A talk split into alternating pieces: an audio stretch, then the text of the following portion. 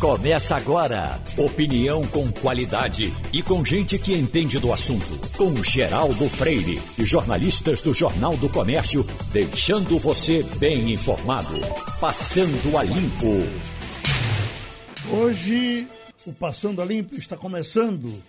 Tem Igor Maciel, Romualdo de Souza, Wagner Gomes e muita chuva no Recife. Igor, olhando para cima aí, o que, é que você nos diz, o seu palpite com relação às chuvas no, no dia de hoje? Tá? O, o escuro de que vai continuar chovendo ou clareando para parar a chuva? Rapaz, é, a gente olha aqui, primeiro bom dia, Geraldo, bom dia aos colegas, aos ouvintes a gente olha para o céu com aquela esperança, eu fico olhando para ver, rapaz, será que tem um pontinho azul em algum canto ali para a gente poder ter a esperança de dizer, não, está abrindo o céu? Nada, está tudo fechado, realmente um, um escuridão, né? aquela escuridão o dia inteiro, ontem foi assim, hoje de novo, e a gente que está aqui bem abrigado, eu estou bem abrigado aqui, a gente ainda está bem, eu fico muito preocupado, a gente fica muito preocupado com quem não tem condição de ter esse abrigo, esse cuidado, e está preocupado só com o, o céu abrir é, é, realmente como a gente está. Mas tem gente que está preocupado aí porque realmente não está em segurança, infelizmente. Sua visão da chuva, Wagner Gomes? Eu não vou dar palpite não, Geraldo. Eu vou trazer a previsão da meteorologia, que prevê que na parte da tarde a chuva deve diminuir. Agora nós temos a maré baixando, o pico da maré foi às 5 da manhã, o que evidentemente dificulta muito o escoamento da água, mas a tendência é que de fato a chuva diminua. Nesse momento ainda chove, eu estou na zona norte do Recife, no encontro da zona norte com a zona oeste, na verdade, e olhando para o leste, aqui eu percebo que o tempo ainda está totalmente fechado. Chovendo, chuvinha fina, mas a previsão da meteorologia é que a chuva uh, diminua na parte da tarde somente. Fala em Zona Oeste, eh, Wagner, os, os engarrafamentos, os, os alagamentos da Caxangá diminuíram? Não, os alagamentos, os alagamentos da Caxangá continuam. Né? A gente tem alagamento também na Zona Oeste, na Rua da Lama. Tem muito alagamento, é muito difícil passar pela Rua da Lama nesse período de chuvas. Uhum. Principalmente nesse momento, né, Geraldo? Que a chuva é muito forte, como você disse hoje cedo, é daquelas chuvas que não tem o que fazer. Né? É, é preciso, evidentemente, ter ações é, preventivas nos morros para evitar tragédias como essa que ocorreu em Jaboatão. Mas, assim, na cidade, na área de circulação, com a chuva dessa, é impossível é, evitar alagamentos. Pode ser até que haja um trabalho para diminuição. Mas não tem como evitar alagamento, não, Geraldo. Um ponto positivo, Wagner, o túnel da abolição, é, é, também aí nesse, nesse roteiro que estamos falando, tá, reagiu bem a essa chuva. Passei para lá e para cá, ele não, não encheu d'água como aconteceu outras vezes, inclusive com menos chuva. Né? É, foi resolvido, Geraldo, depois que colocaram um sistema de vigilância, né? Porque uhum. o problema do túnel da abolição, mesmo sem chuva, é quando há furto de fiação dos cabos e também, evidentemente, como já ocorreu, de alguma bomba de sucção. Então, mesmo sem chover, você sabe que ali tem um lençol freático, mesmo sem chover, se não tiver esse trabalho constante de sucção da água, o túnel da abolição alaga. Então, nesse caso, o sistema de sucção está funcionando, o sistema de drenagem, melhor dizendo, está funcionando perfeitamente, porque evidentemente não houve nenhum dano ao sistema. Uhum. O Dão está em Moreno, dizendo que parou de chover. Beltrão está em Barreiros, dizendo que está demais. Esse Barreiros todo está parecendo um rio. Chove demais nesse momento. Mas o nosso Mário Roberto Melo, que está debaixo de uma chuva de mísseis em Israel. E, Mário, uma coisa mais preocupante ainda porque por muito tempo essa, essa guerra de faixa de Gaza, essa guerra de palestinos e israelenses, aconteceram com tanta frequência que elas terminaram sendo banalizadas. Mas eu estou ouvindo especialistas dizer que essa agora é diferente, aliás, você já tinha dito que ela era diferente, e eles estão admitindo, inclusive, que se espalhe pelo Oriente Médio todo. É, é, essa possibilidade realmente existe? Bom dia, meu querido. Bom dia a todos vocês. É, é muito sério, Geraldo. A gente vem falando no Passando a Limpo, na primeira página, que desde que eu estou aqui nunca presenciei tal fato. Mas não é só eu, não. Todos os israelenses, desde a fundação do país, não presenciaram tal agressão mútua entre israelenses. Porque eu gostaria, inclusive, de explicar ao público que em Israel existem dois povos. E muita gente complica palestino com israelense, com árabe israelense, judeu. É o seguinte: quem nasce em Israel é israelense, quem nasce na Palestina é palestino. Simplesmente, quem nasce na Palestina é só árabe. Quem nasce aqui pode ser judeu ou árabe. E ambos são cidadãos com passaporte israelense, nacionalidade israelense. E a briga agora é entre o árabe israelense contra o judeu, que é, obviamente, israelense. É um Estado judeu, mas que existe árabes dentro de Israel com a cidadania. E eles estão apoiando, os árabes israelenses estão apoiando os palestinos, principalmente depois do que aconteceu é, na cidade de Lot e, Lot e é, em Aco, é, onde começaram a, a, menosprezar os árabes é, em decorrência da espoleta que foi lá em Jerusalém, que a polícia israelense bloqueou a passagem para todos entrarem na esplanada das mesquitas e logo em seguida o Hamas ameaçou e cumpriu. Mandou um míssil para Jerusalém. Daí começou toda essa guerra que existe, muito perigosa, que é o que eu te chamei, é, o que eu lhe disse, em, entre aspas, uma guerra civil que, graças a Deus, depois do que é, o governo decidiu colocar também um exército para dar apoio à polícia, é, conseguiu diminuir a anarquia. E no momento, agora, pela manhã, não está existindo nenhuma agressão é, entre judeus e árabes israelenses. Pronto, Mário. Então você já nos traz uma informação mais tranquila. Aquele negócio que você pediu, rezem por mim. Vamos dar uma paradinha, vamos deixar para rezar por você, se for necessário, para não levar o Geraldo. santo nome de Deus em vão, tá certo? Geraldo. Certo. Vamos correr, vamos correr. Diz, diz, diz, Wagner. Eu só queria saber de Mário é, é, a respeito desse poder de fogo do Hamas, Mário. O que aconteceu durante esse período? A gente sabe que o, o, os integrantes do grupo contrabandeiam peças, fazem suas próprias armas, têm uma ajuda, a, é, é, talvez por, pelo know-how iraniano. Mas como é que eles conseguiram se aperfeiçoar tanto as suas armas e, e, e produzir armas tão letais como agora? Wagner, a sua pergunta foi feita por, pelo nosso amigo comum, Jorge Zaverucha, no dia de ontem. É, o Shabak, que é o serviço secreto interno, falhou.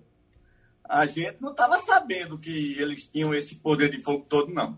Inclusive, é, para chegar tão longe. É, a quantidade não surpreende, mas a qualidade sim. E também dessa vez, o que está complicando o sistema de defesa de Israel, que é o Dome de Ferro, se não me engano você chama aí Dome de Ferro ou Cúpula de Ferro, é que eles aprenderam a, bora dizer assim, é, deixar o, o, o, a aparelhagem israelense é, confusa. Eles lançam primeiro um bando de morteiros e esses morteiros são mais que 50 reais para que a gente dispare daqui o míssil antimíssil que custa até 60 mil dólares, é entre 12 mil a 60 mil dólares. E isso está confundindo e também permitindo que 10% a 15% dos mísseis é, do Hamas caiam no território. Que, inclusive, eu queria deixar claro a, a todos vocês a diferença de ação entre o exército israelense e os militantes do Hamas, que é tido como terrorista. eles visam tão somente as residências dos israelenses, enquanto Israel exclusivamente tem ataques cirúrgicos só às células em que eles se encontram. Às vezes matam civis, matam. Por quê? Porque eles disparam de escolas, de hospitais e traz a morte de inocentes. Mas você não vê que Israel ataca a Cisjordânia. Por quê? Porque de lá não sai um míssil sequer. Lá é o Fatah, não é o Hamas. Pronto, Mário, a gente conta com a sua boa vontade para ter informação a qualquer momento. Vamos aqui no nosso Corre-Corre. Eu quero chamar o prezado Roberto eh, Romualdo de Souza, em Brasília, porque Romualdo está aqui, olha. Eh, parlamentares estão organizando um manifesto contra pedido da Polícia Federal para investigar Dias Toffoli. Uh, enfim, eles já estão aqui com relação de partidos e são quase todos em cima daquela questão de que Dias Toffoli foi denunciado por Sérgio Cabral, que, que, teria comido uma propina aí em torno de 4 milhões de reais. O que, que, que razão tem os deputados para defender o ministro do Supremo, meu prezado Romualdo de Souza? É, a questão que os parlamentares estão levantando é uma tese que funciona dentro do Supremo Tribunal Federal. Esses parlamentares destacam o papel importante do ministro Dias Toffoli em favor do fortalecimento eh, do Poder Judiciário, entre eles o próprio ex-presidente da Câmara dos Deputados, Rodrigo Maia. Então, esses parlamentares dizem o seguinte, que o ministro Dias Toffoli, eh, diretamente, ele não é a, a parte da denúncia de que teria havido propina, ele não é o destinatário. Portanto, ele não poderia ser responsabilizado. Essa é uma das teses, esse é um dos argumentos apresentados nesse manifesto. A outra questão é, Geraldo, tem uma, uma corregedoria, quer dizer, vamos imaginar, o Conselho Nacional de Justiça funciona justamente num momento desses para no mínimo, analisar o pedido do Ministério Público. Então, o Supremo Tribunal Federal pode mandar o Ministério Público analisar as informações que a Polícia Federal tem. O que é, é, é mais complicado é o Supremo mandar arquivar o pedido de investigação sem analisar exatamente aquilo que é efetivamente a denúncia, porque senão a gente acaba entrando no chamado espírito de corpo ou, em outras palavras, é, o espírito, espírito é, de porco de, muitos, é, de muitas autoridades, né, Geraldo, que saem em defesa dos próprios colegas. Esse manifesto dos parlamentares reforça. Pelo menos dentro do Supremo Tribunal Federal, a tese de que dificilmente o STF dará essa autorização para investigar Dias Toffoli, uma vez que a denúncia de Sérgio Cabral não envolve diretamente a, o nome do ministro eh, que foi presidente do STF, e sim um escritório de, de advocacia do qual faz parte a mulher de Toffoli. É, prezado Igor Marcel, o, o êxtase do PDT ecoa hoje em todos os noticiários, com o Lupe dando entrevista, porque é, há uma felicidade enorme com o resultado da pesquisa Datafolha e as possibilidades de Ciro Gomes. É isso mesmo? É, Geraldo, existe é, uma expectativa de que Ciro Gomes ocupe aquele lugar que está ali destinado aos, digamos, à terceira via, ao centro, aos moderados. Eu estava conversando recentemente, inclusive, com o professor Antônio Lavareda, ele dizendo, oh, esse, essa palavra centro é meio complicada, o ideal é você usar moderados. E aí, esse moderado, que muita gente pode achar até que não se adequa ao Ciro Gomes, se, se tem uma coisa que Ciro Gomes não é, é moderado, mas pelo menos politicamente ele está ali posicionado, ele tenta se posicionar assim. Ele aparece bem na pesquisa e aparece bem dentro das circunstâncias, né? Ele é o, o primeiro colocado do segundo, do segundo pelotão, pelo menos. Ele, é, é, isso já ajuda. Quando você vai para simulações de segundo turno, ele está bem numa simulação de segundo turno. Então ele teria essa força. O problema é que esse grupo moderado ele precisa de união. Você precisa, por exemplo, juntar um Sérgio Moro com o Mandetta não é tão difícil. Eles têm uma interlocução. Mas como é que você junta Sérgio Moro e Ciro Gomes? Como é que você junta Luciano Huck? Luciano Huck não, não vai ser candidato, não deve ser candidato, mas como é que você junta ali alguém com o perfil de Luciano Huck e junta com é, Ciro Gomes? É, é difícil, é, não, não é fácil, não é uma tarefa fácil. Agora, dizem os especialistas que precisa ser resolvido isso o mais rápido possível, porque se até setembro deste ano, a gente está em maio, metade de maio. Se até setembro desse, desse ano, nem Mandetta, nem Ciro Gomes, nem qualquer outro desse grupo conseguirem é, realmente crescer em relação aos outros e, e, se colocar como uma liderança desse grupo, desse, desse, é, dessa plataforma, eles não vão ter sucesso e a gente vai ficar realmente entre Lula e Bolsonaro e acabou. E o lado bom dessa chuva? Nós estamos com o doutor Flávio Figueiredo, que é diretor técnico de engenharia da Compesa, e vamos dar um giro pelas barragens. Doutor Flávio, Botafogo. Uh, ontem, por exemplo, a gente via uh, Bom Jardim com grande alagamento. Eu lhe pergunto, essa área por onde choveu daí foi suficiente para jogar água em Botafogo e Jucazinho? Bom dia, Geraldo. Bom dia, ouvinte. É, essa água já está apresentando reflexos na, na, na, acumulação das barragens da região metropolitana. Botafogo já hoje de manhã já estava com 25% da sua capacidade, que é um aumento significativo se levarmos em conta que há um mês atrás nós estávamos com ela praticamente em colapso, certo? E essa recuperação foi também eh, atingiu essa chuva beneficiou todas as barragens da região metropolitana. As barragens, inclusive lá do sistema de Suape, a barragem de Bita, já está sangrando desde ontem. Wagner Gomes? A minha dúvida é em relação ao interior, né? Que a gente sabe que sofre com a escassez de água, principalmente a região do Agreste. O que é que o senhor pode dizer para essa região do Agreste e também para o Sertão, claro?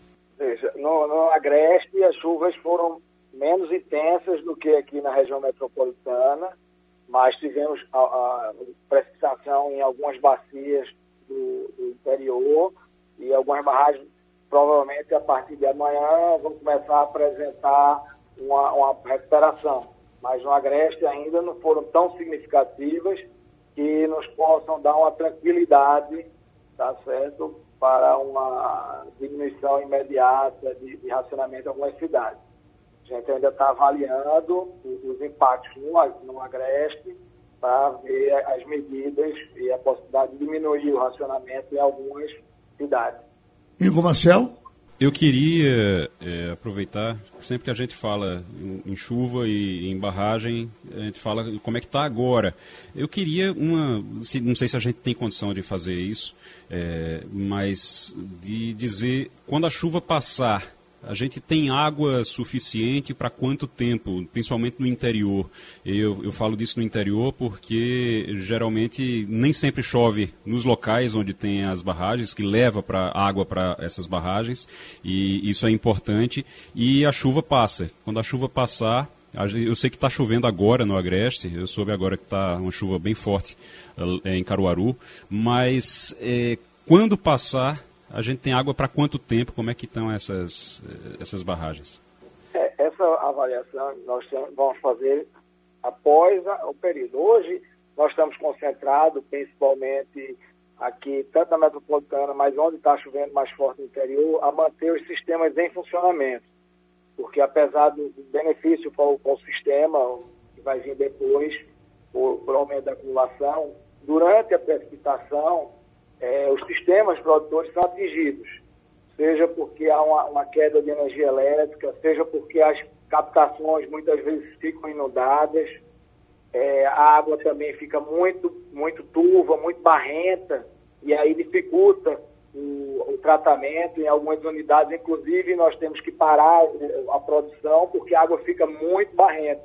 Então pode ser um, um paradoxo, tá certo? Mas nesses momentos de chuva mais intensa, muitas vezes a gente tem que diminuir a produção, a gente diminui um pouco a produção por conta desses fenômenos, mas após isso, após é, vencermos essa, essa luta de manter a produção no momento de chuva mais intensa, nós vamos começar a fazer as nossas avaliações, os nossos estudos, nossos cálculos, para passar o horizonte, aí a gente vai passar para toda a sociedade através do, do, do, dos nossos meios, né, do nosso site, as previsões de qual, como foi o resultado, o impacto dessas chuvas que estão ocorrendo nos sistemas de distribuição, nos calendários de distribuição, e pode ter certeza que, acumulando água, cenário positivo, nós vamos distribuir mais água à população, que essa é, é, é a nossa razão de existir, é propiciar uma, uma distribuição de água em quantidade satisfatória, suficiente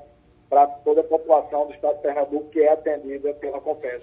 Para a gente terminar, doutor Flávio, a situação da, da Serra Azul, porque Caruaru, eh, eh, essa região dali, passou a se interessar também pelo que acontece com as chuvas dessa parte ali da, da Mata Sul, porque eh, essas barragens fornecem água para Caruaru e toda. para Grande Caruaru. E está chovendo muito lá. Tem, tem notícia do, do, da água acumulada? Veja, até, até ontem nós estávamos em torno de 6 a 7% só do volume de Serra Azul, tá certo, atingido. Então a barragem Serra Azul, Geraldo, apesar de nós utilizarmos ela para abastecimento d'água, nós mantemos ela no, no, nível de até 10%, tá certo, do seu volume, para que os 90% que estão lá vazios, eles tenham capacidade de é, diminuir o pico dessa enchente que vem pelo Rio Una, tá certo? Para evitar alagamentos ali em toda aquela região da Mata Sul.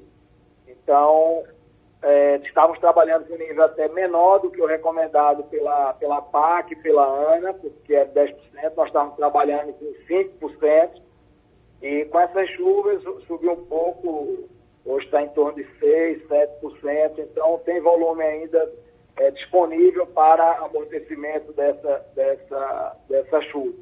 Tá certo? Infelizmente, ainda nós não estamos com todo o complexo de barragens que foi projetado após a, aquela, aquele trágico evento de 2010, porque eram cinco barragens, mas já estamos retomando as obras, junto com negociações com o Ministério do Desenvolvimento Regional, a Secretaria de Estrutura, tem travado esforços para a retomada, já estamos retomando as obras de, de outras barragens, aí sim, com todas essas cinco barragens, a gente poder dar uma tranquilidade para aquela população que fica ali na, nas margens do Rio Una, é, na Mata Sul do estado de Pernambuco.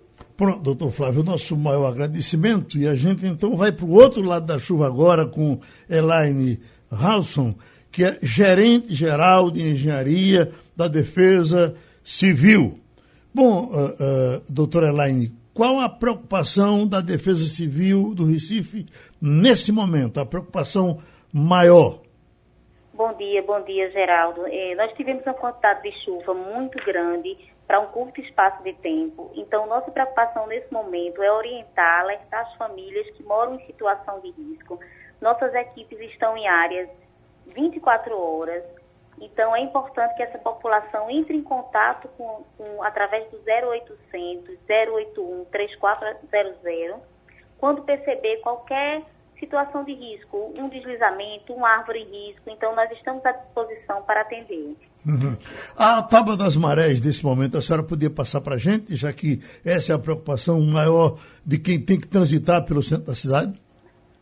Olha, a gente está com alguns pontos de alagamento, né? A maré teve um pico ontem no final da tarde. Hoje, nesse momento, a gente não está com, com a maré elevada. Eu posso pegar aqui exatamente. É... Só um minuto. Tenho ela baixando para 0,40. É, nesse momento a maré está baixando, então nós não temos um pico de, de, de alta nesse momento, não. Uhum. Wagner? Então, só às 17 horas. Oi, Wagner. É, Elaine Halson, qual a orientação então para a população agora? Eu faço essa pergunta porque eu já percebi que o trânsito hoje em áreas centrais da cidade está bem menos intenso, dando a entender que o cidadão de fato atendeu a, o apelo feito pelas autoridades e não saiu de casa hoje, quando deveria ter feito isso ontem também. Mas com a orientação para hoje? que as pessoas evitem sair de casa, né? principalmente no final da tarde, que a gente vai ter uma alta aí da maré. Né? Então, evitem, só saiam realmente quando houver necessidade. As famílias que moram em área de risco precisam ficar atentas a qualquer sinal, né? como eu falei. Então, a gente aqui, a Defesa Civil está à disposição, toda a Prefeitura está à disposição para atender a população. Doutora Elaine, o que foi que aconteceu com a, a Conta Boa Vista? Porque é a minha avenida preferida, eu passo por ela todos os dias e em todas as chuvas. E eu, eu me acostumei, inclusive, com aquele alagamento que a gente tem ali perto do São Luís, aquela parte baixa eh, que pega a 7 de setembro. Mas ontem eu enfrentei um alagamento muito grande ali na, naquela área da rua Padre Inglês, que é a parte mais alta da Conta da Boa Vista. O que teria acontecido? Isso é em razão dessa, dessa, desse é, reconcerto que foi feito na, na Conta da Boa Vista? Olha, ontem nós tivemos uma quantidade de chuva muito elevada. E o que acontece? Essa chuva foi num curto espaço de tempo. Então, houve um acúmulo muito grande de água, e principalmente no final da tarde, quando houve aumento da maré. Então, é um, é um, um, um fator que realmente não tinha como, né, que ocorreu devido a esse quantitativo de água num curto espaço de tempo. Pronto, então a gente agradece também a doutora Elaine uh, gerente geral de engenharia da Defesa Civil. Estamos com o professor consultor automotivo Alexandre Costa para dar umas dicas aí para as pessoas que estão enfrentando os alagamentos. Me lembrei do senhor ontem, quando enfrentei a Conta da Boa Vista, especialmente quando tentei sair de um alagamento e peguei um maior ainda ali na frente do Americano Batista, que era um verdadeiro rio ontem. Aí, é, essa é a minha pergunta inicial. Quanto mais moderno é o carro, mais ele é ruim de água, professor? É, bom dia, Geraldo, bom dia a todos. Eu, inclusive, eu pedi para me ligar em 15 minutos, um pouquinho depois, porque eu ia passar por um trecho alagado para você ver se todo mundo está disposto a isso. Uhum. Meu amigo, então, o que acontece é o seguinte: hoje em dia, é, com essa questão da intensidade da chuva, de maior pavimentação e maior quantidade de carros na, na, rua, realmente fica muito mais difícil de circular. O que acontece é que os carros mais novos, eles têm um ponto de aspiração para poder é, aspirar o ar mais frio, e às vezes essa posição desse, desse ponto de aspiração é um pouco mais baixa é, justamente para aspirar o ar mais frio e otimizar o funcionamento do motor. E isso, em alguns veículos, torna ele mais disposto a passar por ruas alagadas. Eu sempre falo que a condição ideal é, no máximo, transitar em rua com a altura é, no nível da metade do pneu. Acima disso, você já fica um pouco mais exposto, não só pela, pela altura da lâmina d'água, mas pelo fato de algum veículo passar no sentido contrário, gerar ondulações e essas ondulações é que entram nessa emissão de ar, causando falha do carro e possivelmente desligamento do motor. Aí o meu carro parou no meio da água, o que é que eu faço? É, é muito importante a gente falar sobre isso, Geraldo. Se o carro falhar durante o trânsito da, da, do trecho alagado, é não tentar dar partida no carro. Porque justamente neste momento é que você tem o chamado calço hidráulico, que é quando o motor aspira a água e a água, por ter um fluido incompressível, danifica componentes importantes do motor. Então, se o carro apagou durante o tráfego em um trecho alagado, é porque a água prejudicou algum componente, ou o sistema de ignição, que é comum, ou o motor aspirou água. Então, da nossa experiência com atendimento de oficinas, o maior problema acontece quando o, o dono do carro tenta dar a partida nessa condição. E aí acontece o, o calcibrado. O, o ideal é realmente analisar o trecho antes de, de, de tentar passar. Nem, nem, sempre isso é, isso é possível. Verificar, acompanhar um carro da frente para tentar avaliar o nível de, de água para você ultrapassar antes de querer arriscar. Água na altura do farol é extremamente arriscado e a possibilidade de você ficar nesse trecho é muito grande. Romualdo, você que é bom de direção, Bom, eu sou bom de direção num carro que não tem esse problema todo, viu? Eu poderia dizer para você que, o Alexandre, bom dia, eu gosto de fazer a chamada onda. Você bota o carro e vai empurrando a água e criando uma onda para a água não voltar. Porque se houver algum problema e a, água, e a água voltar, aí realmente você já começa a ter alguma dificuldade. Agora, eu acho importante esse detalhe que você dá, que quando se ocorrer de você estar tá no meio é, de uma lagoa, eu digo uma lagoa, uma, uma, forma de dizer, se tiver bem alagado e realmente o carro parar, é melhor deixar a água baixar, porque realmente o calço e o, o, cal, o calço hidráulico é, é, é, é, é o fato que mais agrava quando você está num carro dentro d'água, e aí é melhor deixar a água baixar. falou dessa questão do, do usar o próprio movimento do veículo para ali, ali eliminando aquela película de água, faz sentido. É, um, uma coisa que eu percebo que muitos motoristas, Romualdo, são impacientes. Então, ele não espera o momento certo de passar pelo trecho. Então, muitas vezes coincide com o veículo vindo no sentido contrário, que também está gerando uma ondulação. Quando essas duas ondulações se confrontam, né, se chocam, é que a água pode correr o risco de ser aspirada pelo motor. Igor Marcel, qual é o seu problema com água na chuva para carro? Rapaz, eu primeiro muito bom dia, Alexandre. Bom dia. Alexandre, o, o, que é que o que é que as pessoas devem fazer quando está ali precisa passar? Eu sei que quando você tem, por exemplo, um carro que é não é ele é mecânico, o câmbio é, é mecânico, né, não é automático você coloca ali em primeira marcha e vai devagarzinho, sem trocar a marcha dentro da água para evitar que a água eh, entre no motor. Eh, isso é o que se faz. Quando, no caso de um, um, um carro automático, por exemplo, você faz o quê? Inclusive, é, quando eu pedi para ligar em 15 minutinhos depois, eu ia passar no trecho alagado com um carro automático. Com o carro automático fica um pouco mais tranquilo, porque você não tem a questão da troca de marcha, é, tão demorada quanto no, no, caso da embreagem. Então, porque o maior risco de você trocar de marcha num carro com câmbio manual é que nesse momento que você desacelera e pisa na embreagem, a água pode entrar pelo escapamento e fazer com que o carro apague. No automático, como essa transição entre as marchas é muito rápida, esse risco diminui. Mas, mesmo assim, se você tiver alguma dúvida, a grande maioria dos carros automáticos tem a função manual. Você pode colocar na função manual para que ele se mantenha na primeira marcha e mantenha uma velocidade constante. E sempre procurar o lado mais alto da via. Se for uma via de mão dupla, a área central da pista é a parte mais elevada. Então, tende a ter uma película de água menor. E importante, manter a velocidade constante. Não desacelerar nem acelerar. E importante, Igor, sempre que sair de uma película d'água dessa, pisar levemente nos freios porque a água fica entre o disco e a pastilha e nos primeiros metros o carro perde muita eh, capacidade de frenagem. Então, passou por um disco alagado, vai pisando levemente no freio até o carro recuperar a, a, a capacidade de frenagem. Geraldo. O professor Alexandre Costa é professor eh, consultor automotivo e Wagner Gomes também é. É de potência para potência agora, Wagner. Ô, Geraldo, eu ouvindo Alexandre falar que ele sempre muito completo, né, falando de tudo, e agora no final ele trouxe o ponto, exatamente o ponto que eu queria abordar, porque todo mundo se preocupa no antes e no durante a poça d'água, Alexandre. E ontem eu estava atendendo a uma pessoa que ligou para mim durante a chuva para saber exatamente quais eram as áreas alagadas, quais seriam as rotas de fuga. E no momento que ela estava conversando comigo, ela estava saindo de uma poça d'água e de repente parou a ligação e disse: Cadê o freio do meu carro?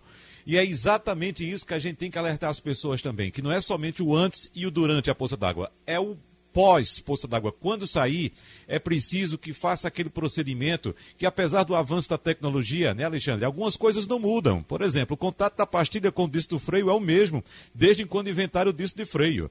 Não é? Então fica aquela lâmina d'água, como você citou agora há pouco, e a água, como sabemos, é um líquido incompressível. Então é preciso manter o pé direito no acelerador e levemente dar uns toquezinhos no freio com o pé esquerdo, claro. É bom lembrar, né, Alexandre, daquela falta de sensibilidade que nós temos no pé esquerdo para frear. Então, com muito cuidado, dá uns toquezinhos para que o freio vá reaquecendo e expulsando aquela água, né, Alexandre? Não, exatamente. E, e é interessante que você comentou que algumas coisas não mudam. Esse conceito eu aprendi com meu pai, na época que ele dirigiu um passado. Então, você vê que realmente esse fundamento é desde que o automóvel existe.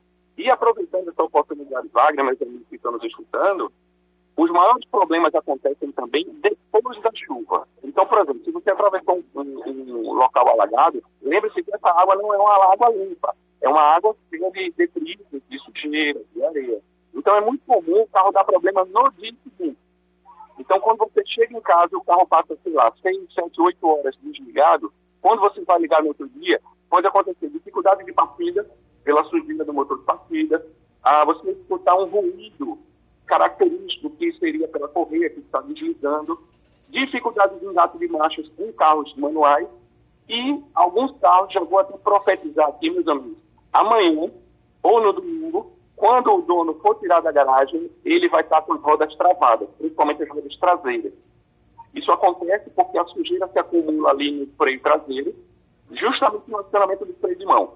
Isso aconteceu esse inclusive, comigo. Então, o que é que se faz nesse caso? Caso isso aconteça, o carro não possa sair do local, perceber que as rodas traseiras, não dianteiras, as rodas traseiras, você coloca um pouco daquele desengripante, né, que se encontra em, em armazém, pela parte interna da roda, aciona algumas vezes, de 5 a 10 vezes, o freio de mão, pode dar até umas pancadinhas leves, uns chutezinhos leves assim na roda, e tentar movimentar o carro para frente e para trás. Importante não forçar. Se mesmo assim a roda não liberar, aí o ideal é chamar um reboque para levar para uma oficina para poder liberar o sistema de freio de mão. Veja, se eu moro no segundo andar, para a gente fechar agora, se eu moro no segundo andar de um local que alaga, olho para a garagem do meu carro, vejo que ele está com a água acima desse, dessa posição do pneu, cobriu o pneu todo. Eu devo correr lá para tirar o carro ou devo esperar que a água baixe por completo para poder tirar? Isso é um comentário muito, interessante, Geraldo. O carro, pelo menos na parte interna, ele tem a vedação das portas. Se as vedações estiverem ok, até essa altura do nível não tem risco. Né? Eu, já, já presenciei um caso é, do prédio à frente onde eu morava e que deu mais de um metro de água, e aí foi perda total em vários carros. Então, o importante é avaliar se naquela situação você tem esse risco. Até porque, para poder entrar no carro, teria que abrir a porta e possivelmente entrar água no carpete. Lembrando que boa parte da eletrônica do carro hoje, as centrais eletrônicas, estão dentro do veículo e algumas embaixo do carpete, como central de trava de porta, centrais de alarme. Então, quando você abre a, e a água entra no carro, você pode estar expondo também esses componentes eletrônicos a um possível problema. Pronto, então nosso abraço ao nosso Alexandre Costa, consultor automotivo que está nesse momento na rua enfrentando os alagados. Vamos falar Estados Unidos, as coisas americanas com Fabiola Góes e como eu estou começando de frente, Fabiola, eu vou matar de inveja todos os que virão depois, porque todos estão querendo lhe perguntar sobre os repórteres da Globo ontem tirando a máscara. Olha, aqueles rostinhos que você nunca mais tinha visto, de repente, tchá, tchá, tchá, tchá. Eu lhe pergunto, essa, essa sensação de liberdade que a gente passou a sentir em nome de quem fez aquilo lá, você esperava que acontecesse tão cedo, mesmo nos Estados Unidos? Bom dia, Geraldo. Eu não imaginava que isso fosse acontecer tão rapidamente, porque a gente ouvia dizer que para que isso acontecesse, a maioria da população deveria estar vacinada, né? aquela imunidade de rebanho, com mais de 70%. E lá nos Estados Unidos, esse número está na metade, apenas 35% da população está totalmente imunizada e 45%, mais ou menos 160 milhões de americanos, tomou pelo menos uma dose da vacina, né? da Johnson Johnson, da Pfizer ou da Moderna. Então eu esperava que isso fosse acontecer no final do ano. Né? A gente está em junho, o Biden está querendo fazer uma grande festa de comemoração do 4 de julho, a independência americana. E aí ontem ele veio com essa boa notícia para os americanos, dizendo que quem já tomou vacina não precisa mais usar máscara e não precisa mais ficar isolado dentro de casa, né? Que eu acho que isso é um sonho para o brasileiro que adora estar perto de família, de se reunir em pequenos encontros. E essa máscara não vai ser nem necessária mais para quem está em ambientes fechados porque já tinham liberado, né, no, no, final do mês passado, já tinham liberado o uso da máscara em ambientes abertos. E aí agora nem em ambientes fechados isso vai ser mais necessário.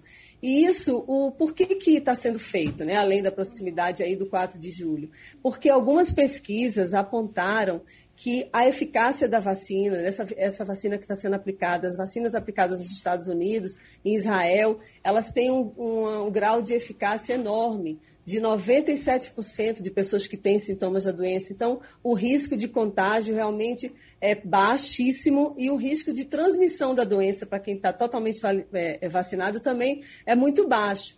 E outro motivo é por quê? Porque as pessoas que estavam vacinadas continuavam usando máscara. Então, eles estão querendo a população se vacine, porque ainda tem quase 30% da população que não está vacinada, não quer se vacinar, né? As pesquisas já mostraram isso. Então, é como se fosse um incentivo para que as pessoas usem, porque realmente você está vacinado e não precisa usar máscara, né? Aqui, agora, lembrando que isso vale só para os Estados Unidos, né? Para aqui no Brasil, a recomendação não é essa, a recomendação é que as pessoas continuem se, é, é, usando máscara, mesmo para quem está totalmente imunizado, e manter o distanciamento social. Agora, é uma luz no fim do túnel, não é o, o fim do, da Covid nos Estados Unidos nem no mundo, está longe de acontecer, mas é um grande alento e é realmente uma notícia muito boa. A imagem dos, dos jornalistas brasileiros, a Raquel Krahenbu, da, da Globo News, ela tirou a máscara né, no meio da, da, ao vivo que ela estava ali anunciando, logo depois do Biden liberar essas restrições. Então, realmente é muito bacana né, ver os jornalistas, nossos colegas de trabalho, já num outro, com outro semblante. Né? A gente viu o sorriso pelos olhos, mas agora a gente está vendo o sorriso real deles mesmo. Né? Foi, Isso foi muito bacana. Igor Marcel. Fabiola, bom dia. Em audiência no Congresso americano, o Joe Biden o enviado de Joe Biden, na verdade, que é o John Kerry, afirmou que se não discutir a preservação da Amazônia com o governo de Jair Bolsonaro, a floresta vai desaparecer. Ele deu prazo para isso disse como é que os Estados Unidos vão fazer para conversar com Bolsonaro? Bom dia, Igor. Ele, o, o John Kerry, né, ele participou desse encontro na quarta-feira no Congresso americano e ele deu esse recado, dizendo que o Brasil é fundamental no combate ao desmatamento da Amazônia, porque a gente tem mais de 60% da floresta em nosso território. O John Kerry tem sido muito, muito tranquilo assim nessa relação do Brasil com os Estados Unidos. Essa, o clima é o principal assunto, é a principal temática entre os dois países. O John Kerry não engrossou o discurso, mesmo depois um dia depois do discurso que o Bolsonaro fez na cúpula do clima, no dia 23 de abril, é, ele, ele cortou verbas né, para o meio ambiente, fiscalização, está afrouxando. O John Kerry, por exemplo, não está sabendo que ontem, anteontem, a Câmara aprovou um projeto para flexibilizar regras de licenciamento ambiental na Amazônia. Então, assim, eu não sei se, o, o que está chegando, a gravidade desse assunto para ele. Eu sei que não há sanções previstas né, para o Brasil, é, mas o Biden e o John Kerry, ele tem sido muito, ele tem mantido uma relação de muita diplomacia, sem troca de acusações. Eles estão acreditando que o Bolsonaro vai cumprir aquelas medidas que ele anunciou, né, inclusive de emissão de gás carbônico, a neutralidade do carbono em, em 2050 e não mais em 2060. Eles estão dando um voto de confiança para o governo, né, para o governo brasileiro.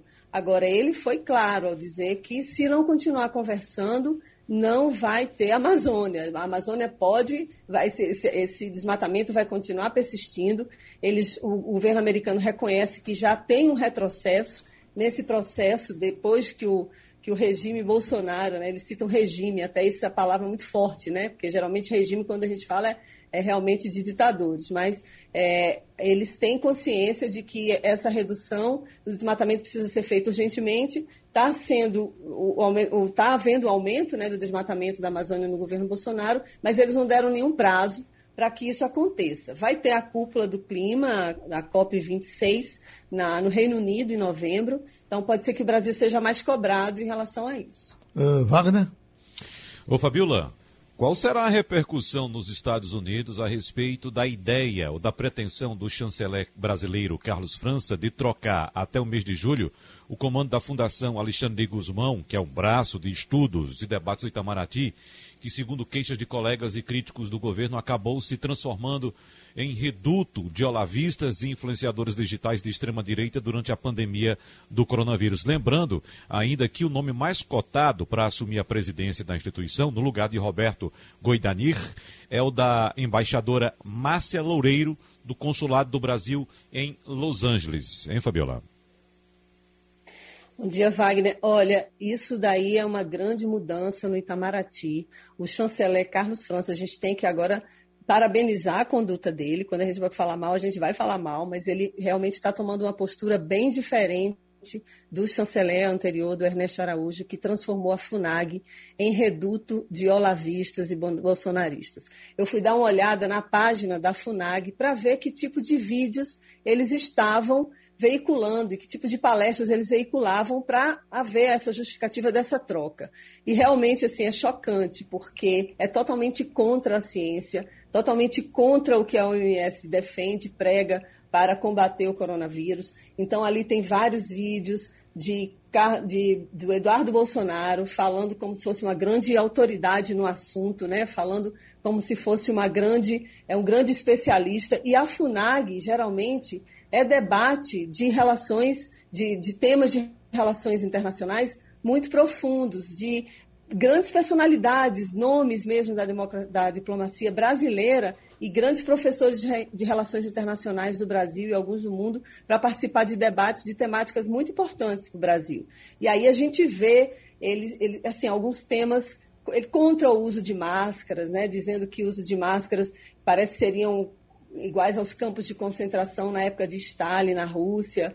Eles criticam, é, chegaram a criticar, a dizer que a vacina não seria tão eficaz, defendiam o tratamento precoce, o uso da cloroquina. Então, assim, são vídeos antigos e que ainda existem lá no canal da FUNAG, no YouTube. Eu não sei se eles vão retirar com essa nova postura, essa nova, esse novo direcionamento aí, né? Já está sendo cotado uma outra pessoa, uma mulher, para atuar nesse campo de frente. Então, sai esse cenário olavista né, do, do, do, Itamaraty. Isso é uma grande demanda dos diplomatas brasileiros que reclamam muito desse tratamento que estava sendo dado, né, essa conduta dos, das discussões dos grandes debates do Itamaraty. Então, é, essa, essa vai ser uma repercussão, ainda não teve tempo de ter uma repercussão, porque a troca ainda não foi efetivada, mas isso certamente é um grande passo e uma grande, pode ser uma mudança também nos rumos aí nas discussões da política externa brasileira.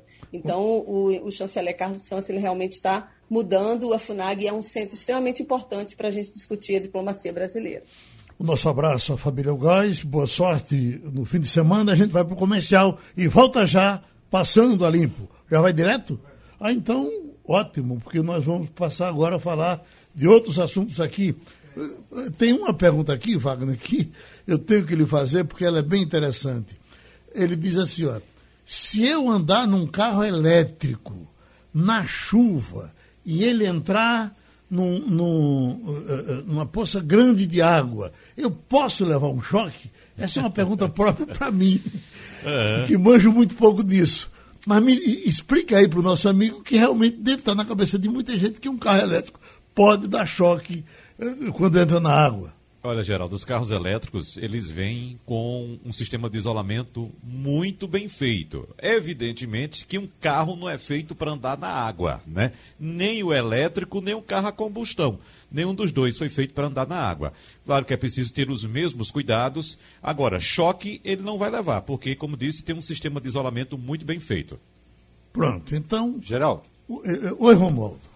Eu falei agora há pouco por telefone com o vice-líder do PCdoB, o deputado Orlando Silva, de São Paulo, que foi ministro do esporte no governo de Dilma, ele me disse o seguinte, que ele foi um dos que é, arregimentou o grupo de parlamentares que divulgou aquele manifesto em favor do ah, ex-presidente do, ex do Supremo, o ministro Dias Toffoli. Além das questões burocráticas, que na verdade a delação premiada do ex-governador do Rio de Janeiro trata exatamente do escritório, ou de escritórios, vários escritórios de advocacia, um deles da mulher de Toffoli, Orlando Silva me diz o seguinte: olha, não me faz, eh, não faz sentido a Polícia Federal pedir abertura de uma investigação, eh, justamente eh, no momento em que a Procuradoria-Geral da República já considerou total inconsistência na delação premiada do ex-governador do Rio de Janeiro, Sérgio Cabral. Portanto,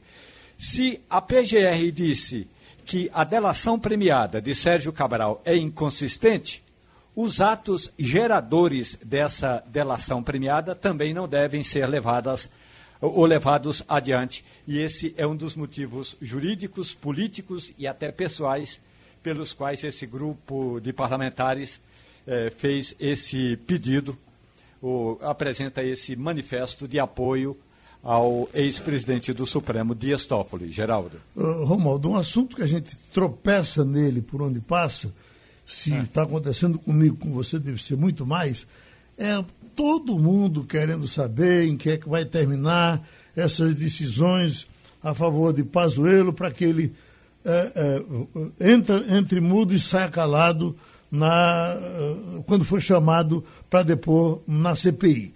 Eu já ouvi, inclusive, de um parlamentar, uh, uh, ele dizendo que vai tentar uh, orientar os amigos dele da CPI para dispensar esse depoimento, porque aí ele ó, vamos dizer que gente não quer, porque se ele vir para aqui para não dizer nada, é melhor que ele não venha. E aí a sociedade vai entender muito mais ainda de que se ele não quer falar é porque ele é culpado. Você acha que a CPI poderia chegar a esse ponto? Poder pode, mas o que a CPI vai fazer é o seguinte: vamos pegar o exemplo do depoimento de Barra Torres, presidente da Anvisa. Um depoimento que durou mais de sete horas, só parando em sete horas. Ainda que o general Eduardo Pazuello chegue, e é bom que a gente diga, ele pode fazer isso, como, tanto ele como qualquer pessoa. É, ele pode simplesmente dizer que não vai responder às perguntas. O que alguns parlamentares estão apostando é que Pazuello tem o pavio curto. O pavio curto é, ele pode até se acomodar na cadeira por 5, 10, 15, 20 minutos, meia hora, uma hora. Mas se ele começar a ver que o, pavio está encurtando cada vez mais, ele pode explodir e essa é a oportunidade da CPI. Por quê? Porque se é, ó, são 11 titulares, sete suplentes, mas os que aparecerem na CPI, daí no mínimo 20, 20 parlamentares, cada um deles com 15 minutos de direito para fazer uma pergunta, além de Renan Calheiros, que pode fazer pergunta a qualquer hora, porque é relator. Então, tem um grupo de parlamentares que aposta. Deixa o Pazuello sentar aí com o atestado, com o habeas corpus dele, não tem problema. Com o advogado de lado, não tem problema. Mas a gente vai encher Pazuello de pergunta até que ele exploda essa é uma das oportunidades. Dispensar Pazuello, na minha avaliação, é, seria é, contraproducente, não produz absolutamente nada. É bom que o general esteja ali, até porque vai, se for dispensado o depoimento do general Pazuello, a CPI não vai poder dizer que o general é responsável por isso ou por aquilo, até porque não ouviu Pazuello. Ô, Geraldo. Oi. Desde 1996 o STF concedeu mais de 20 habeas corpus preventivos que garantiram a depoentes convocados por comissões parlamentares o direito de permanecer em silêncio, receber orientações de advogados durante os interrogatórios e até não comparecer diante de deputados e senadores. Eu tenho duas dúvidas. Uma é uma dúvida um tanto pessoal, né? porque o, o pedido feito pela Advocacia Geral da União, que se mobilizou inteiramente para defender um ex-ministro a pedido do governo, claro. Esse pedido caiu nas mãos do ministro Ricardo Lewandowski. Então, a minha dúvida é, de foro pessoal, como vai se comportar o ministro Lewandowski nesse caso? E a segunda dúvida é de foro jurídico e só um jurista pode emitir essa dúvida, que é a diferença entre o depoente testemunha e o depoente investigado. Há correntes no, no, no mundo jurídico que defendem que o depoente testemunha não teria o direito de ficar calado, e sim somente o depoente investigado. Então, vamos saber como é que o no ministro caso, Lewandowski vai se comportar nesse caso. É, no caso, existe uma expectativa. A expectativa hoje é que, para isso, é que Lewandowski realmente libere ele para ficar calado. O problema é, e, até porque há jurisprudência em relação a isso. O, e ele tem, vem dizendo, o próprio Eduardo Pazuello vem dizendo que vai para lá para responder. É, que só quer essa garantia, essa segurança, mas que vai para lá para responder. A questão é que ficou uma coisa muito feia para fica uma coisa muito feia para o governo e o que a gente sabe é que Bolsonaro era contra, ficou contra durante muito tempo, não queria de jeito nenhum que ele tentasse esse habeas corpus, porque seria uma, na opinião do próprio Bolsonaro, uma confissão de culpa que para ele não existe, então não teria necessidade, mas com o avançar das reuniões da comissão e com a comissão é, sendo cada vez mais crítica em relação aos que estavam lá, os depoentes, as pessoas estavam indo para lá, ele aceitou, acabou aceitando que Pazuello fizesse isso. Pazuello disse que vai responder tudo, mas só vai para lá, só quer ir para lá com essa segurança. É lógico que acaba sendo ruim para o governo, porque passa a ideia realmente de que ele não se coloca como na condição de, de, de, de testemunha, como se queria, ele se coloca realmente na condição de investigado. Ele já acredita, e essa, é, aliás, eu estava lendo a peça da defesa dos advogados, né, do, do Pazuello, a, a peça ela deixa claro que o, o, o Pazuello, ele se acredita investigado, independente do que for dito lá, não, não que ele se ache culpado ou alguma coisa do tipo, mas ele se acredita que ele acredita que vai ser tratado como investigado, então ele quer ir com as prerrogativas de um investigado, ou seja, com o direito de ficar calado, porque ele diz que vem assistindo o tempo todo, todos os dias ele está lá assistindo, acompanhando e treinando com os advogados o que é que vai dizer, mas ele tem certeza já que o clima é muito pesado contra ele, então ele não quer arriscar. Romualdo, já está na linha a doutora Maria Queiroz para conversar um pouco com a gente, especialmente com você, sobre essa decisão de ontem do STF com relação ao ICMS. Mas tem uma coisa que tem aqui na minha cabeça, é o seguinte, quando estivemos, dessas, todas essas CPIs, uma das que, que eh, deram mais resultado foi a CPI do, dos anões do orçamento. E o relator era Roberto Magalhães. E quando o, o, o então deputado Roberto Magalhães ia fazer a pergunta, a gente já sabia que ela era uma pergunta bem fundamentada, dessa que encurralava o cara de um jeito que ele ou respondia ou se arrebentava. Eu lhe pergunto, tem alguém que esteja perguntando bem, já que você está vendo mais de perto aí, que você diz, ó, o senador fulano de tal está perguntando muito bem. Quem é o seu perguntador preferido até agora nessa CPI? Tem um deputado de Sergipe, Alessandro Vieira, que ele faz a pergunta com sujeito, verbo e predicado. Sujeito, verbo e complemento. Ele coloca a pergunta, fundamenta a pergunta e, na minha avaliação, é o melhor perguntador daquela CPI. Alessandro Vieira, é, acredito que é do Cidadania. Sei que ele é de Sergipe. É de Cidadania. É, é, eu, na verdade, Geraldo. quando ele começou, quando, quando começou a, a CPI, eu, eu digo esse vai ser o chato da CPI. E não é. Na verdade, eu, eu, eu assino, assino embaixo exatamente com você. Acho que quem melhor pergunta é ele, porque ele, ele domina o assunto por completo e se o cara não dominar, ele engole. Pois não? Eu ia exatamente dizer isso, eu assino embaixo também, porque uma das coisas que eu sinto falta, que eu tenho sentido falta, é, na CPI é de que os perguntadores, que os senadores, eles realmente eles tenham ali dados para embasar o que eles estão falando, que eles possam também. Você via o, o Fábio Van Garten, o Fábio Van Garten mentindo na cara dura mentindo mesmo, falando. E os senadores que estavam perguntando, na hora, eles não tinham sequer uma cópia da matéria da revista Veja para poder dizer: olha, nesse trecho aqui, o senhor está falando tal coisa, o senhor está mentindo agora ou está mentindo a revista? Eles não tinham, o relator tinha, Renan Calheiros tinha, tinha lá na mesa, mas o senador que estava perguntando não tinha nem sequer uma cópia da entrevista que ele deu à, à revista Veja. Você via Humberto Costa, por exemplo, foi um dos que, pelo menos, puxou ali no celular na hora uma campanha publicitária da SECOM, colocou no, no microfone para poder é, é, mostrar, olha aqui, a, a, campanha é essa aqui, que você está dizendo que não existiu, que não foi com, com, com, a SECOM, mas fora isso você não tem. E Alessandro Vieira não, Alessandro ele é extremamente técnico, faz as perguntas, como disse o Romualdo, com sujeito e predicado, por enquanto é o destaque dessa CPI. Oi, eh, Wagner. Ô Geraldo, por outro lado, a gente tem senadores que de fato não, não têm o que apresentar, né?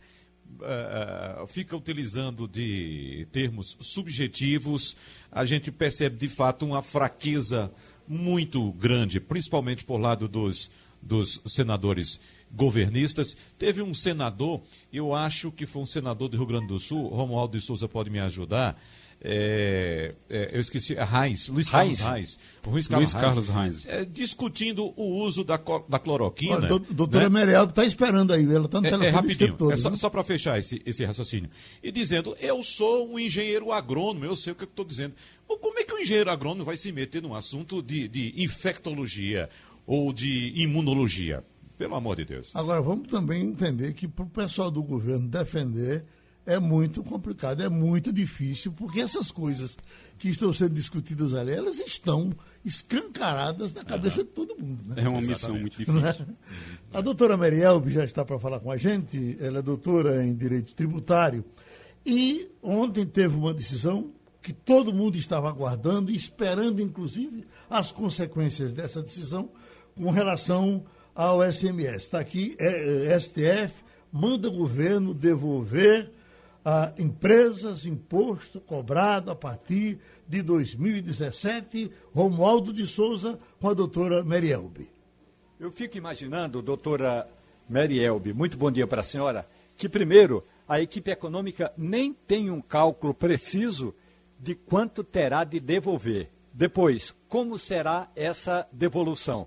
Mas o fato é que, pelo que disse a maioria, o que decidiu a maioria dos ministros do Supremo Tribunal Federal, houve propositadamente, desde 2017, uma bitributação. A senhora também concorda com esse termo?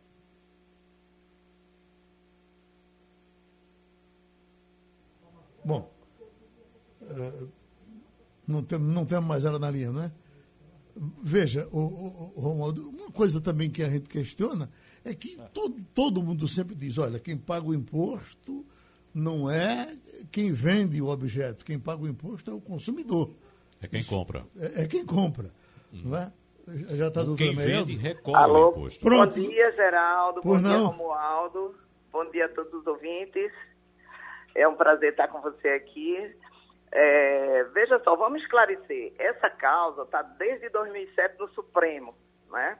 E ela resulta de leis inconstitucionais que os governos, independentemente de partido, todos eles fazem inconstitucionais para arrecadar, né?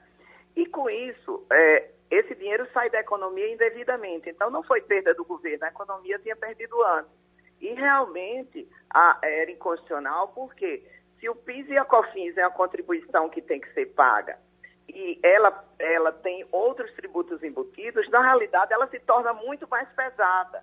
Então o contribuinte pagou a mais durante esse tempo todo. E o Supremo, com essa demora nesse julgamento, fez que se avolumasse o valor que tem que ser devolvido aos contribuintes.